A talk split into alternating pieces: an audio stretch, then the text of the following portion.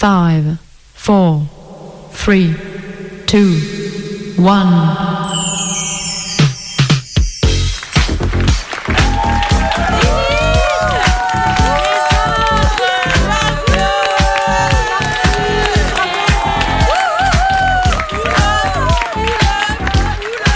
Et voilà qu'arrive l'équipe de Lilith Martin et les autres sur la piste d'atterrissage. Et oui, mais oui, mais quel moment incroyable Ça fait dix ans qu'elles prennent les ondes hertziennes. Elle nous arrive tout droit de Radio Canu. Toute la galaxie ne capte pas le 102.2. Enfin, vous pouvez les écouter sur nos ondes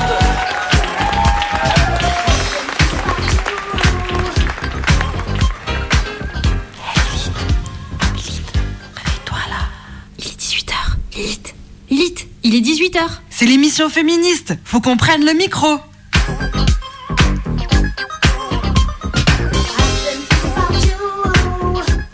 Bonsoir, vous écoutez Radio Canu au 102.2 et ça y est, chez l'élite aussi, c'est la rentrée.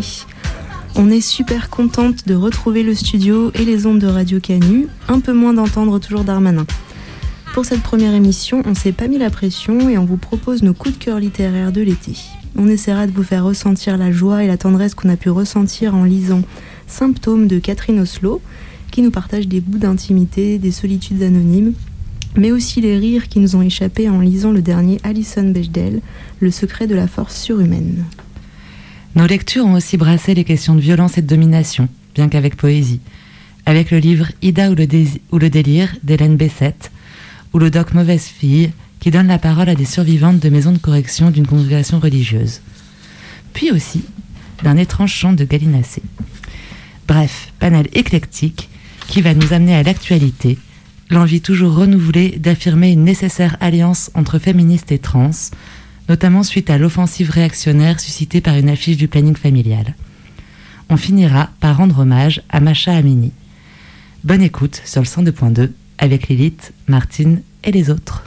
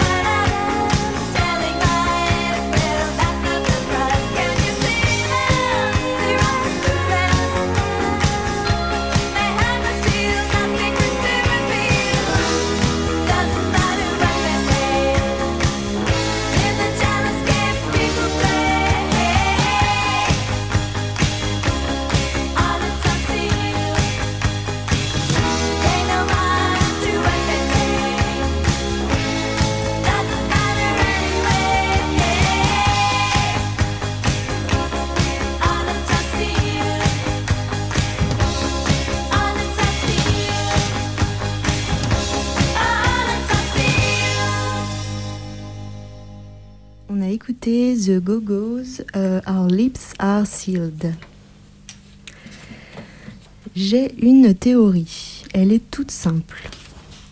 Je pense que nous sommes reliés entre nous par des fils, invisibles bien sûr. Nos amis, notre famille, nos collègues, tous ceux qui jouent un rôle dans notre vie restent liés à nous par ces fils. C'est ce qui explique certains événements ou phénomènes tels que par exemple la synchronicité, les hasards, les pressentiments et certaines intuitions.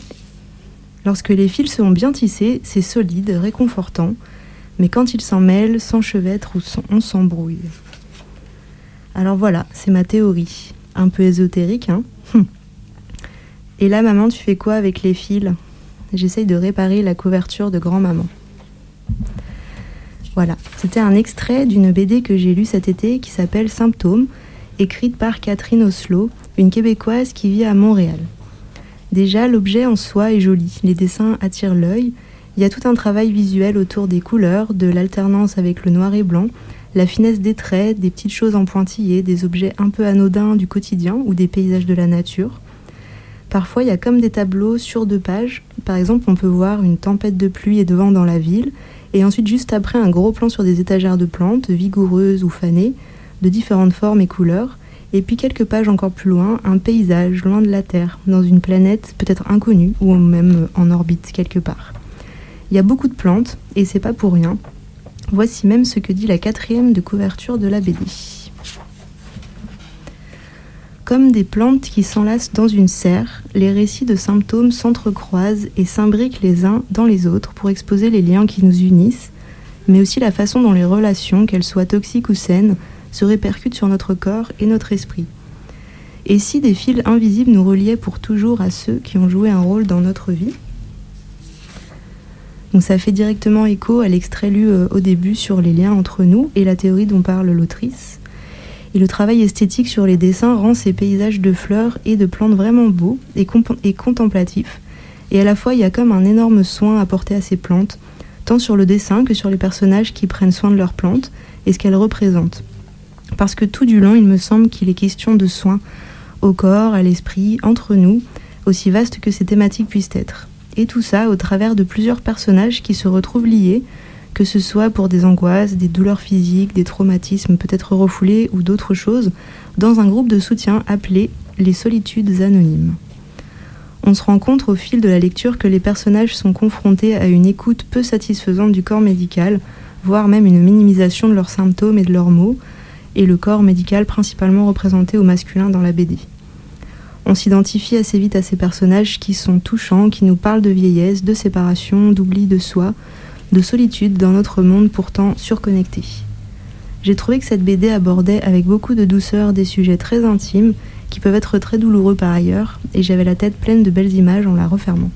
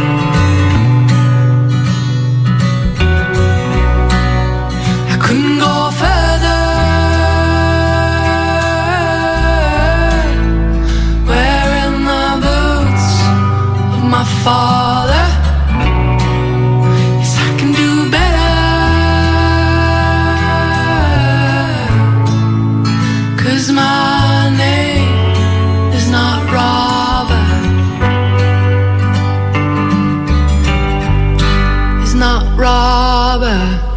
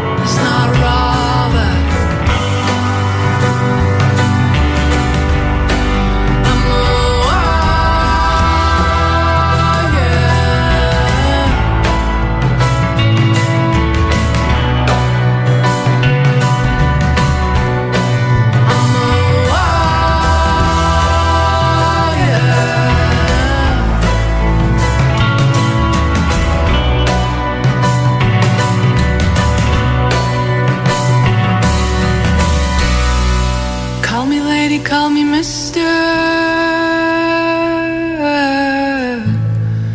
That mission won't kill the warrior. On vient d'écouter Berries, The Pursuit of Happiness.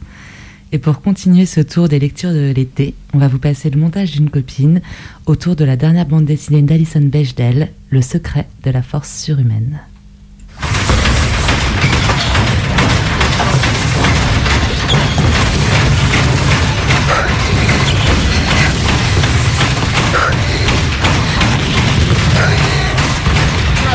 Salut Bah j'avais pas vu que vous étiez là.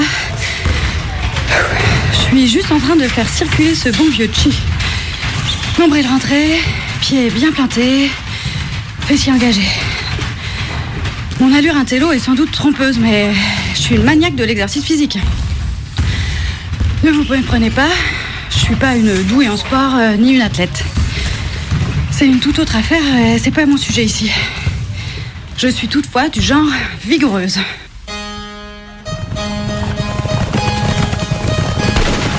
Je me demande parfois s'il en aurait été de même si le hasard m'avait fait naître à une autre période de l'histoire.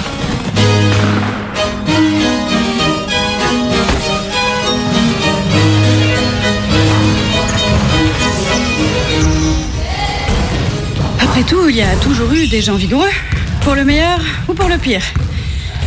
Mais il m'arrive de penser que je ne pouvais être que le produit de ma génération.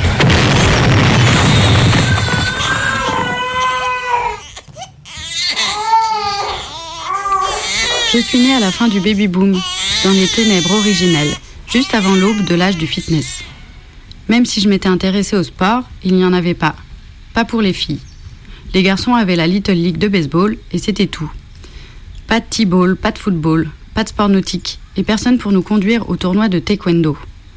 Pas d'exercice, à part se lever pour changer manuellement de chaîne. Pas d'entraînement, pas d'occasion de mouiller le maillot, d'y aller à fond, ni de casser la poudreuse. C'était assez reposant. Et ça allait bientôt s'arrêter.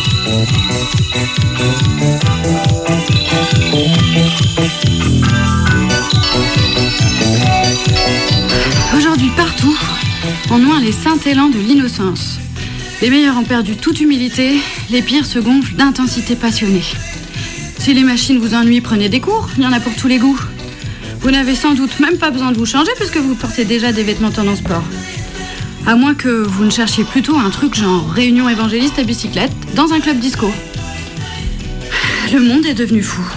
Les pacifistes payent pour rallier les bouts de camp, les féministes s'initient à la pool dance, les geeks soulèvent des pneus de tracteur et les modes déferlent le sans fin. Le yoga, jadis terre des ascètes et des mal rasés vivant en communauté, est devenu aussi omniprésent que le poulet tandoori. Nous sommes une nation de bébés géants traînant partout où nous allons, nos couvertures et nos biberons. C'est un miracle que nous soyons devenus bipèdes avant l'arrivée du Pilate. Mais qu'en est-il exactement? Quel vide ravageur nourrit cette frénésie cardio-pulmonaire? La faillite morale et spirituelle du capitalisme tardif? La désincarnation de nos existences de plus en plus virtuelles? L'insondable naïveté de croire que le programme d'abdos 6 tablettes en 6 semaines est humainement réalisable? Bonjour, je suis Véronique. J'ai une passion dans la vie, c'est la gym. Et je vais tout faire pour vous la communiquer. Bonjour, je suis Davina. Je partage la même passion que Véronique, la gym. Mais pas n'importe quelle gym, la nôtre. Si vous aussi vous vous posez toutes ces questions, ou si juste vous êtes fan d'Alison Bechdel, eh ben, je vous conseille de lire Le secret de la force surhumaine, sa nouvelle BD, dont ces extraits en sont tirés. S'amuser, j'avais de la folie. Et puis, une relaxation finale pour vous détendre. Bien, maintenant vous avez une idée de ce que va être le cours. Nous allons nous retrouver tous les dimanches matins travailler ensemble dans une ambiance super dynamique et tonifiante. Surtout n'hésitez pas à mettre le son très fort. Et n'ayez pas peur de vos premières courbatures car vous allez en avoir. Et gardez le rythme. Allez, on y va.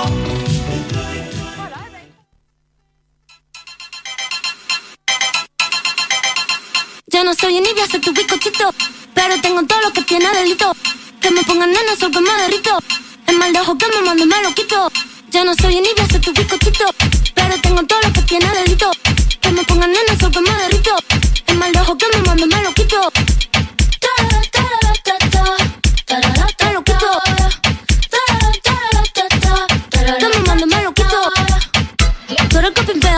Pimpean a ti. Yo elegí mi lado el día en que nací. Tú eres que pimpeas te pimpean a ti. Yo elegí mi lado el día en que nací. Día en que nací. Día en que nací. El día que nací. Día en que nací. No va a ser mi carrera en tener hits. Tengo hits porque yo senté las bases. Ya no tengo nada más que decir. Para decirlo hace falta muchas clases. Mi piquete duro te marea. Hasta tu mamá le tararea. Que manda que me tire la mala. Si jara que me tira la buena. Habla bullshit lo que dice facea. Kimimica pela ola de Corea. Habla bullshit lo que dice facea. Kimimica pela ola de Corea.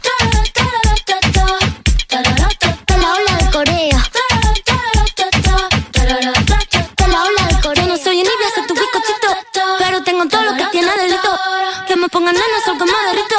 Es mal de que me mando, me lo quito.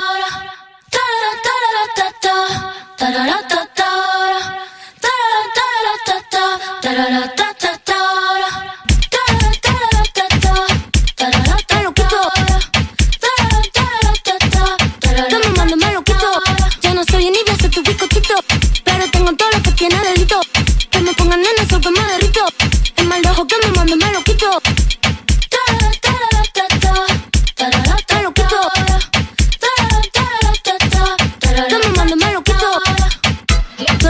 pimpeas te pimpean a ti. Yo elegí mi lado, te te digan que nací. Tú eres que te pimpean a ti. Yo elegí mi lado, te te digan que nací. Te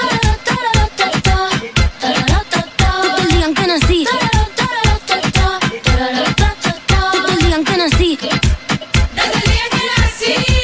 Te te digan que nací. Te digan que nací.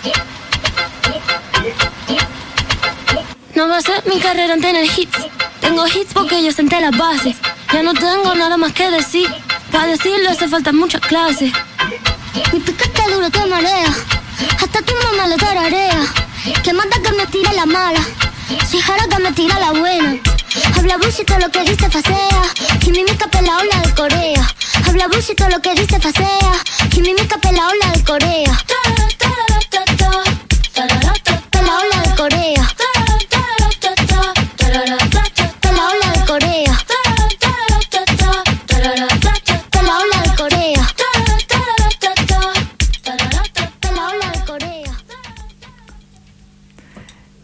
D'écouter Rosalia Biscochito.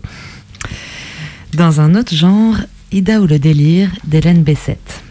On m'a offert ce livre au début du mois et j'ai attendu quelques jours avant de m'y lancer.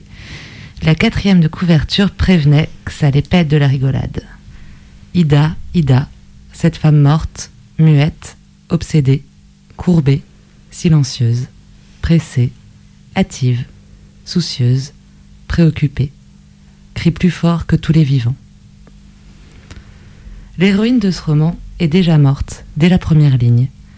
Elle ne vit qu'à travers les paroles de ses employeurs, de ceux qui croisaient son chemin, d'apparence humble et furtif. Silhouette discrète et tassée par l'âge, Ida était au service de la famille Besson. Bonne à tout faire. Sa vie se réduisait à son travail. Ida a été renversée par un camion. Pourquoi a-t-elle passé sa vie à fixer ses grands pieds plutôt que de prêter attention au monde qui l'entourait Cette mort brutale entraîne des commentaires. Qui est vraiment Ida? Comment a-t-elle osé mourir? On ne lit pas un roman, mais une longue poésie, hachée mais entraînante. J'ai été mal à l'aise et tout en même temps emportée par ces phrases froides, parfois lacunaires, mais si parlantes de la violence de classe et de genre. Les phrases s'entrecroisent de façon limpide et assourdissante, construisant un récit amer, un univers d'égoïsme, de convention, de cruauté et d'indifférence, dont Ida était la victime silencieuse et triomphante. Les têtes se tournent, se détournent, se retournent, au bruit du frein. Telle est la réalité, telle est sa seule propriété. Ida, propriétaire de songes catapultés, partie en l'air. Cette ébauche de forme humaine dans le scintillement des lumières. C'est Ida, la morte, non propriétaire. Elle se réjouissait tant de son balcon. Elle s'en faisait un plaisir à l'avance. Vol plané. Huit à neuf mètres plus loin, et tout retombe dans le silence, dans l'ombre. Y avait-il eu quelque chose?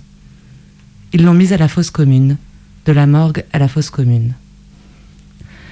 Dernière et lente promenade de la chose Ida, anciennement personne, en tout cas solitaire. D'une grande, d'une immense solitude, d'une solitude sans fond. Ils l'ont mise à la fosse commune, voix dédaigneuse, Ida coupable de pauvreté, de n'être pas propriétaire. Coupable aussi d'avoir refusé le rêve propriété. Elle ne voulait pas rêver. C'est une rêveuse, elle vit en rêvant. Allons donc, bien au contraire. Ses pieds, ses fameux pieds, s'arrêtent net, sous la grande porte cochère. La voûte d'entrée au délire, brutalement, à crier, à s'empoigner. La réalité atroce s'impose à la clairvoyance. Impossible. Elle ne peut passer d'un monde à l'autre, de la non-possession à la possession. Il y a une impossibilité totale qui la submerge en flot de désespoir froid, qui la glace.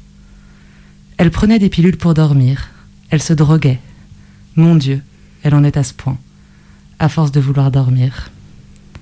Ne plus pouvoir, bien réveillée, trop réveillée. Les yeux brillants de la fièvre intérieure, pour bercer l'obscurité de la chambre, genre hôtel de dernier ordre. Je m'en fous, pense-t-elle.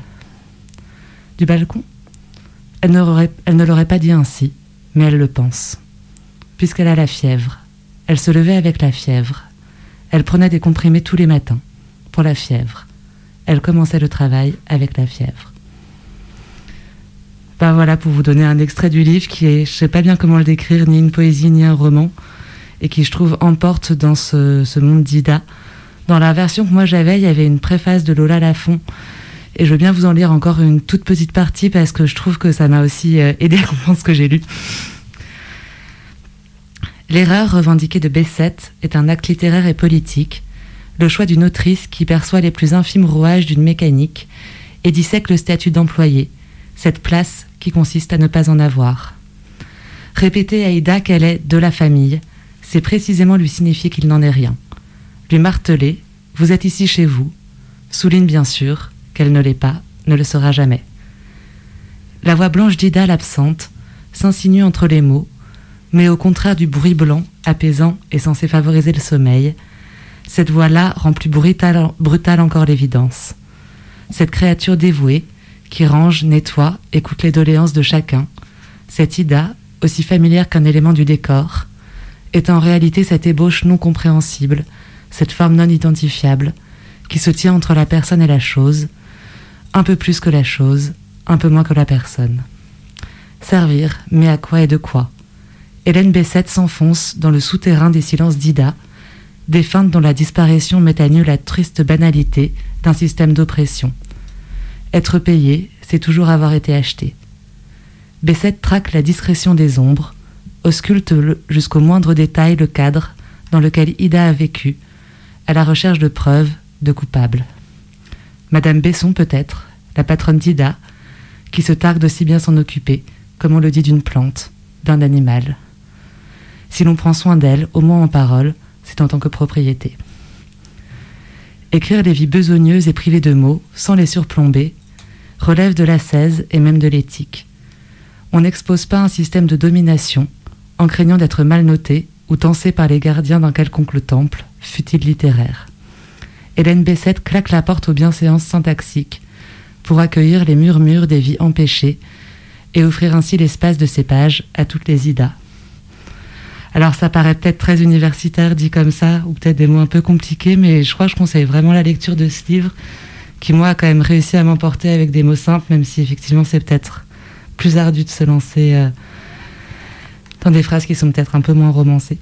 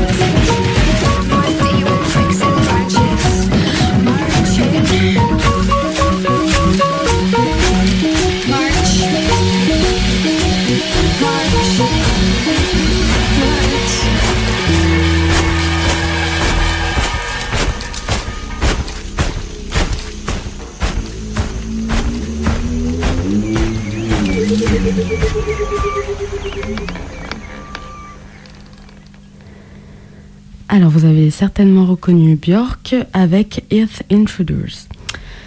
En cette rentrée, j'ai eu envie de vous parler d'un livre qui s'appelle Le chant du poulet sous vide et qui a été écrit par Lucie Rico. Je l'ai trouvé à la médiathèque, ça m'a plu ce nom, alors je l'ai lu. J'avais aucun espoir particulier. Ce que je vais faire, je vais rien révolutionner, je vais vous lire la quatrième de couverture. Quand on aime les poulets, on aime tous deux. La gentillesse qu'on leur donne, ils nous la rendent en sortant du four. En gros, et pour faire court, parce que la quatrième de couverture ne nous apprend pas quantité de choses, je vais tenter un résumé sauvage. Alors, il s'agit d'un roman qui débute avec le décès de la mère de la protagoniste, qui était éleveuse de poulets. Après sa mort, donc, sa fille, qui s'appelle Paul, euh, choisit de reprendre l'exploitation par amour pour les poulets. Et puis, je ne sais pas combien de fois le mot poulet apparaît, mais il cède rapidement sa place au prénom choisi pour chacun d'entre eux. Et donc, Nick, Théodore et compagnie vivent avec Paul du soir au matin. Ils se baladent, font des petites booms dans la caisse. Ils regardent la téloche, plein de trucs. Puis, elle doit bien vivre, Paul. Alors, elle les vend au marché. Et comme dernier hommage, elle écrit pour eux une épitaphe. Alors, euh, moi, ce livre, il m'a bien plu parce qu'il est lent. Il est lent comme euh, l'est la campagne. Il contemple les choses, les individus à plumes et ceux qui n'en ont pas et qui la peuplent. Il est vrai dans son rythme et je trouve ça beau d'exprimer un peu ce qu'est le lien étrange qui peut nous attacher aux animaux, plus parfois qu'à nos congénères. Que ça relève pas de la sottise et que ça peut être tout à fait conscient. Puis sans vouloir trop spoiler, il mime aussi ce que c'est la vraie exploitation agricole. Puis comme ça bousille tout. Donc je vais terminer en vous lisant des épitaphes du coup et puis deux extraits. Donc euh, le premier poulet, il s'appelle Début. Début, né au premier jour du mois de septembre, était connu de tous pour sa générosité. Il aimait manger, dormir et marcher. Des loisirs simples pour un cœur pur. Ses toupets asymétriques lui conféraient l'air d'un sage.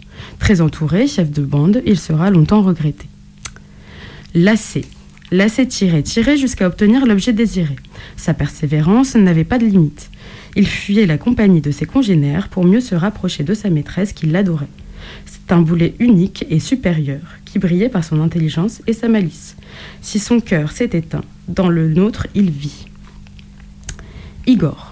Igor employant son temps à la conquête d'un territoire qui ne variait jamais.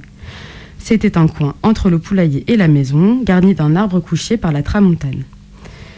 Parfois, il s'arrêtait en scrutant le ciel, les autres en profitaient pour envahir cet espace. Il les chassait d'un coup de bec avant de s'en retourner à la contemplation.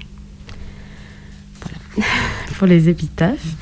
Et un extrait qui témoigne un peu de la difficulté de faire autrement euh, dans le milieu agricole. Et, euh, sans vraiment être, étonné, qui donne euh, un exemple, bah, le- l'oncle de la protagoniste, vous allez voir. Elle attrape une bouteille de muscat dans le frigo, Dieu sait depuis combien de temps elle s'y trouve, ce n'est pas elle qui l'a ouverte. Et toi, tu t'en sors Elle se rend compte qu'elle a chuchoté la question, comme elle le fait toujours dans certaines pièces. L'oncle pousse la voix. Moi, c'est comme ci, comme ça. Ça fait des années, je suis bien implantée, dans la ferme, dans la région et puis sur les marchés de revente.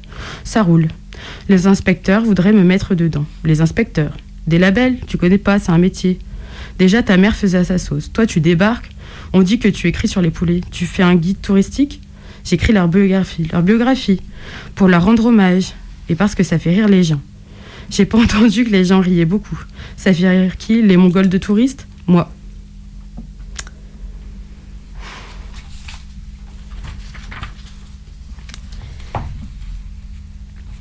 Et pour terminer, du coup, on, va plus loin dans le livre et lorsque l'exploitation prend un autre tournant. Les scénaristes de Vie de Poulet n'ont pas encore été engagés. Ils seront comme une extension de l'élevage, c'est pourquoi leur recrutement incombe à Paul. Pour choisir les poulets, il faut se rendre chez un éleveur comme Gustave, juger si les bêtes sont en bonne santé, n'ont pas de colorant dans leur plumage. Pour les scénaristes, deux étapes sont nécessaires l'examen des candidatures, puis un entretien. Grâce à eux, elle étendra l'hommage à l'échelle industrielle.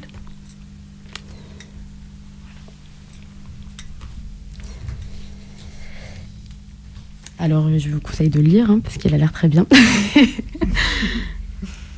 Et on continue.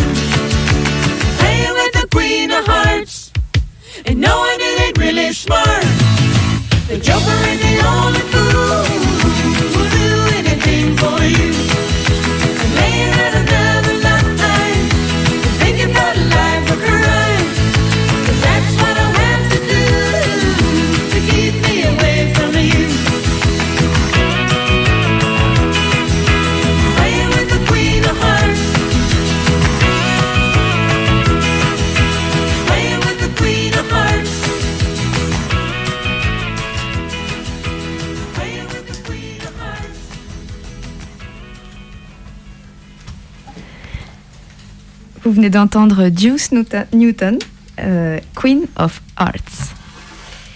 Et moi, je voulais vous parler d'un documentaire. Euh, un documentaire qui a été écrit et filmé par Émérance Dubas et qui s'appelle Mauvaise fille.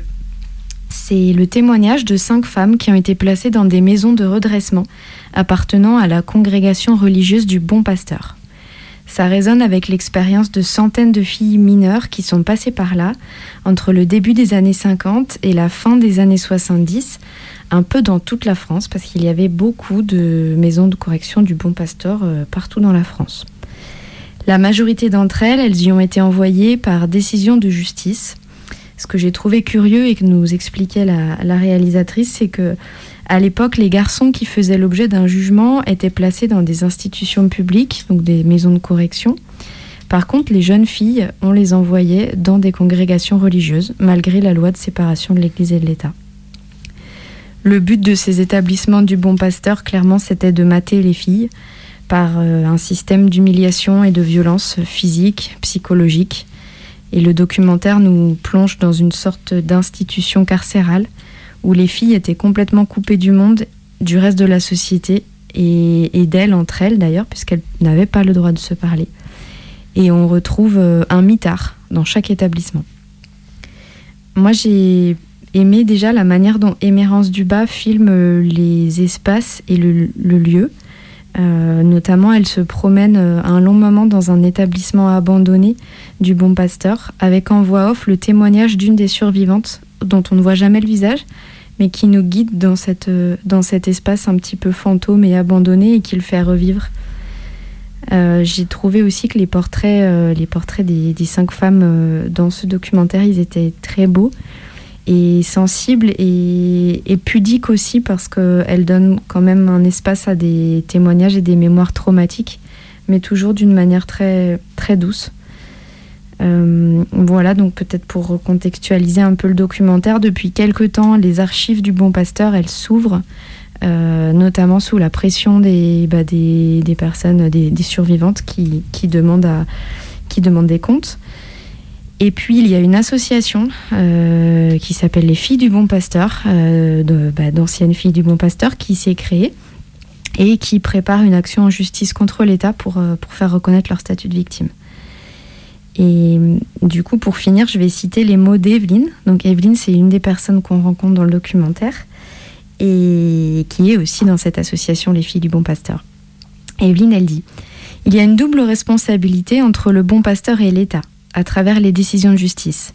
Les tribunaux ont pris des décisions, les sœurs ont fait le sale boulot. Nous, nous sommes des guerrières, celles qui se sont battues pour pouvoir exister. Mais les autres, celles qui se sont tues, elles sont encore là-bas, elles vivent encore là-bas. Voilà, donc c'est Mauvaise fille d'Émérance Dubas et ça sort en salle le 23 novembre. Allez-y, c'est super.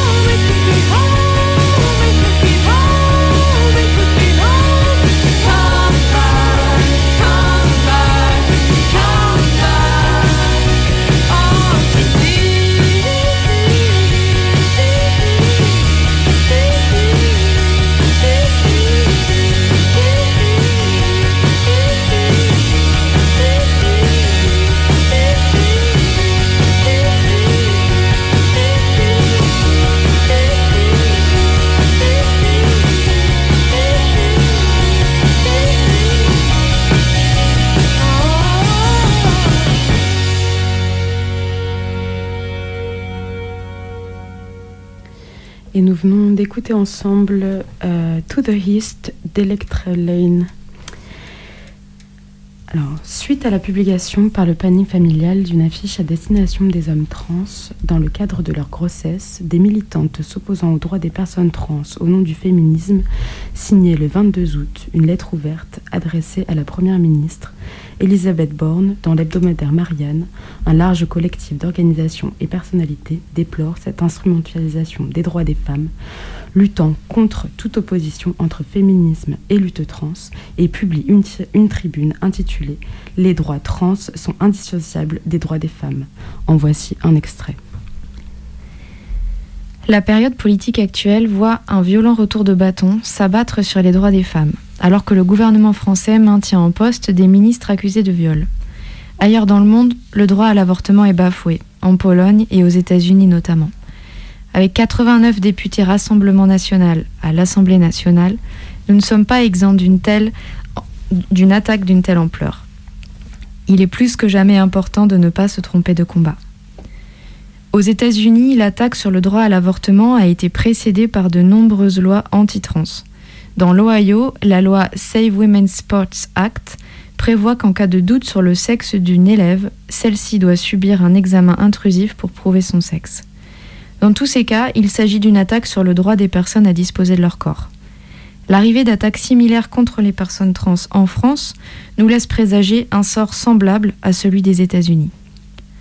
La vision essentialiste des femmes que, promeuvent les militants et militantes anti-trans est partagée par les théoriciens et théoriciennes réactionnaires et des masculinistes. Il n'y a pas de surprise à ce que ces deux groupes aient coopéré et que l'extrême droite soit le premier relais des publications anti-trans. La situation politique actuelle oblige le mouvement féministe à se positionner en soutien des revendications des personnes trans. Assister sans prendre parti n'est pas une option. Ne pas se, revendiquer anti-trans ne suffit pas. Il faut activement exiger avec les trans et avec les féministes l'émancipation trans. Et vous pourrez lire la suite euh, si vous en avez le désir en entier sur Mediapart.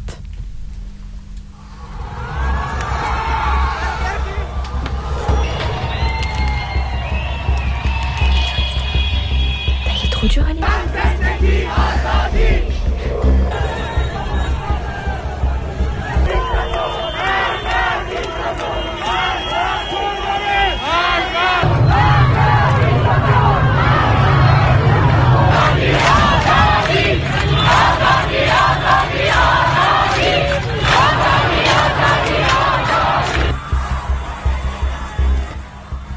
Le 16 septembre dernier, en Iran, euh, Massa Amini est arrêtée par la police des mœurs. Celle-ci l'accusait de mal porter son hijab. Trois jours plus tard, elle décède suite aux blessures infligées pendant sa détention. Depuis, dans tout le pays, une vague de protestations se dresse contre le gouvernement iranien et les forces de l'ordre. De nombreuses manifestations ont lieu dans le pays, accompagnées de signes forts. Les femmes retirent et brûlent leur voile, drapeau national, enfin, les femmes retirent et brûlent voile, drapeau national et se coupent les cheveux en soutien à Macha. Depuis la révolution de 1979, des règles strictes sont imposées en Iran et majoritairement aux femmes. Dans ces extraits sonores, on entend à bas le dictateur et cette colère monte depuis l'élection du président Ebrahim Raisi, élu en 2021 et qui opère un gouvernement oppressif. La police est donc également le premier ennemi des manifestants et manifestantes. On dénombre au moins 31 morts et mortes depuis le début des manifestations. Le décès de Macha Amini sonne comme le début d'une longue révolte face à un peuple pas prêt de céder.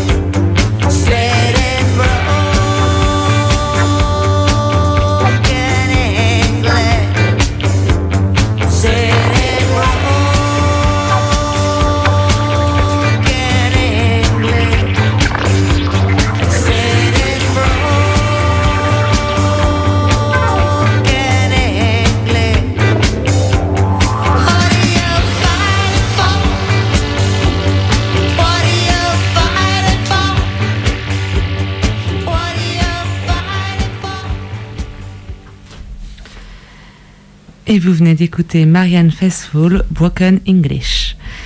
Alors, si vous écoutez cette émission en replay, ce sera sûrement trop tard, mais si vous êtes en direct sur les ondes de Radio Canus, c'est le moment agenda des Lilith.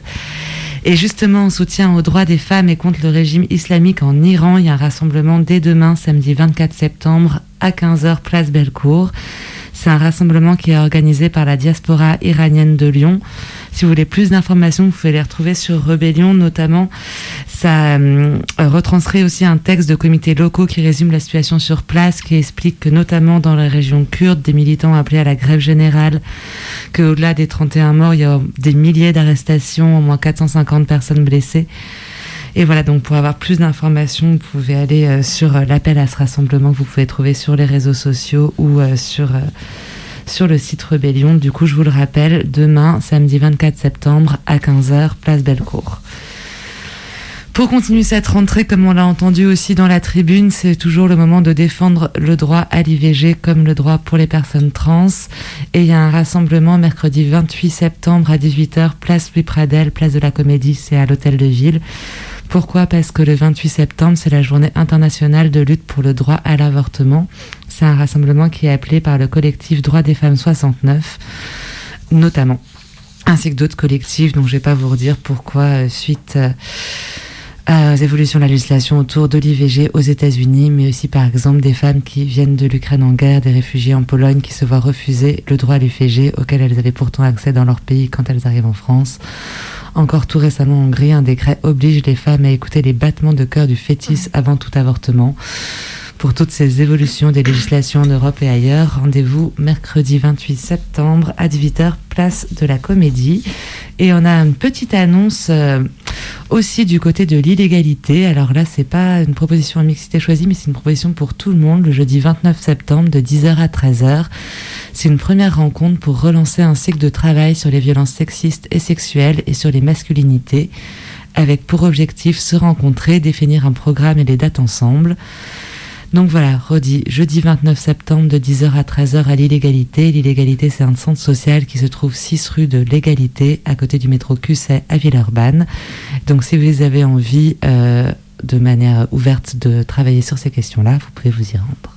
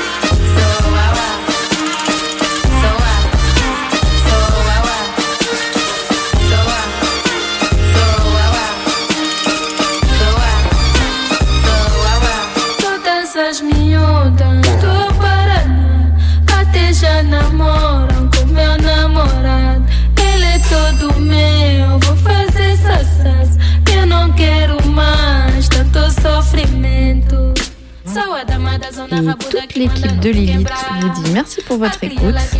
À bientôt.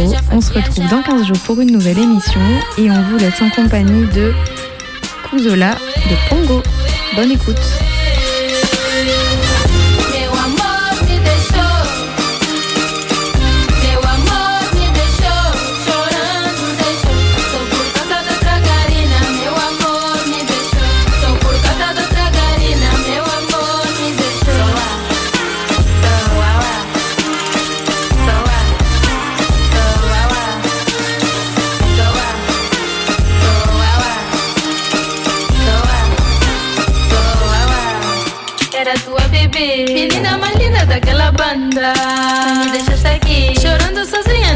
Cama sole Ai, ué Amendo com sole Pra me doer Sou a dama da zona rabuda que manda não se quebrar A crioula que fui a te ama te beija pra viajar